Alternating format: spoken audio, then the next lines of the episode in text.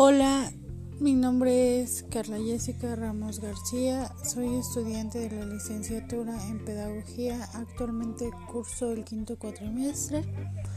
y voy a hablar sobre el tema del lenguaje de la violencia versus la violencia del lenguaje. Bueno, en mi opinión, la lectura estuvo bastante interesante. Este habla de de la manera en la que nosotros como, como personas este a veces no nos damos cuenta de cómo una palabra puede significar diferentes cosas y también cómo una palabra es capaz de discriminar a un género. Porque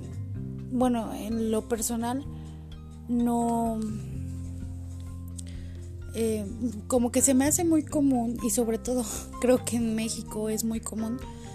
que hablemos de una forma como en doble sentido, ¿no? O sea, que a una palabra le demos diferente sentido o diferente significado, pero en realidad no, no es como que yo me ponga a ver, a ver, esta palabra como que solamente se refiere a lo masculino.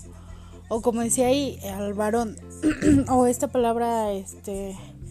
discrimina. Sinceramente no me había puesto a pensar en eso, pero pues tienen razón, porque hay palabras que simplemente,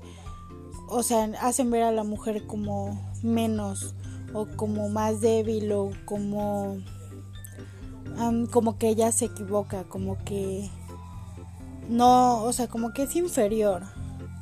a, a los hombres. Y bueno, yo creo que es importante que también en la forma en la que hablamos nos demos como que estemos más al pendiente de lo que decimos y de cómo lo decimos porque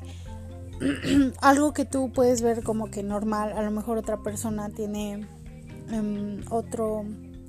otro significado de las palabras que tú estás diciendo y lo va a interpretar de otra manera. Eh, es lo mismo que pasa como aquí en México a pesar de que hablamos un mismo idioma todos este, o sea, en, diferentes estados una cosa significa otra, como lo que aquí se conoce como, no sé, como una torta, a lo mejor en otro lado es, lo, o sea, una torta es lo que aquí conocemos como un bolillo, no sé, es así. Entonces hay que tener bastante cuidado en la, en la manera en la que nos comunicamos con los demás, porque la comunicación es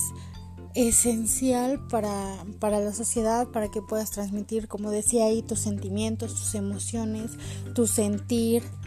Entonces, yo creo que es importante que, mm, bueno, que al menos yo de ahora en adelante, pues voy a tratar de cada vez, cada vez que hable o que quiera decir algo, expresar algún sentimiento o expresar lo que pienso, tratar de pensar antes si las palabras que voy a decir son las correctas y si no estoy afectando a alguien más. Creo que es bastante interesante la lectura y aparte te hace reflexionar sobre la manera en la que eh, te comunicas con los demás. Y claro está que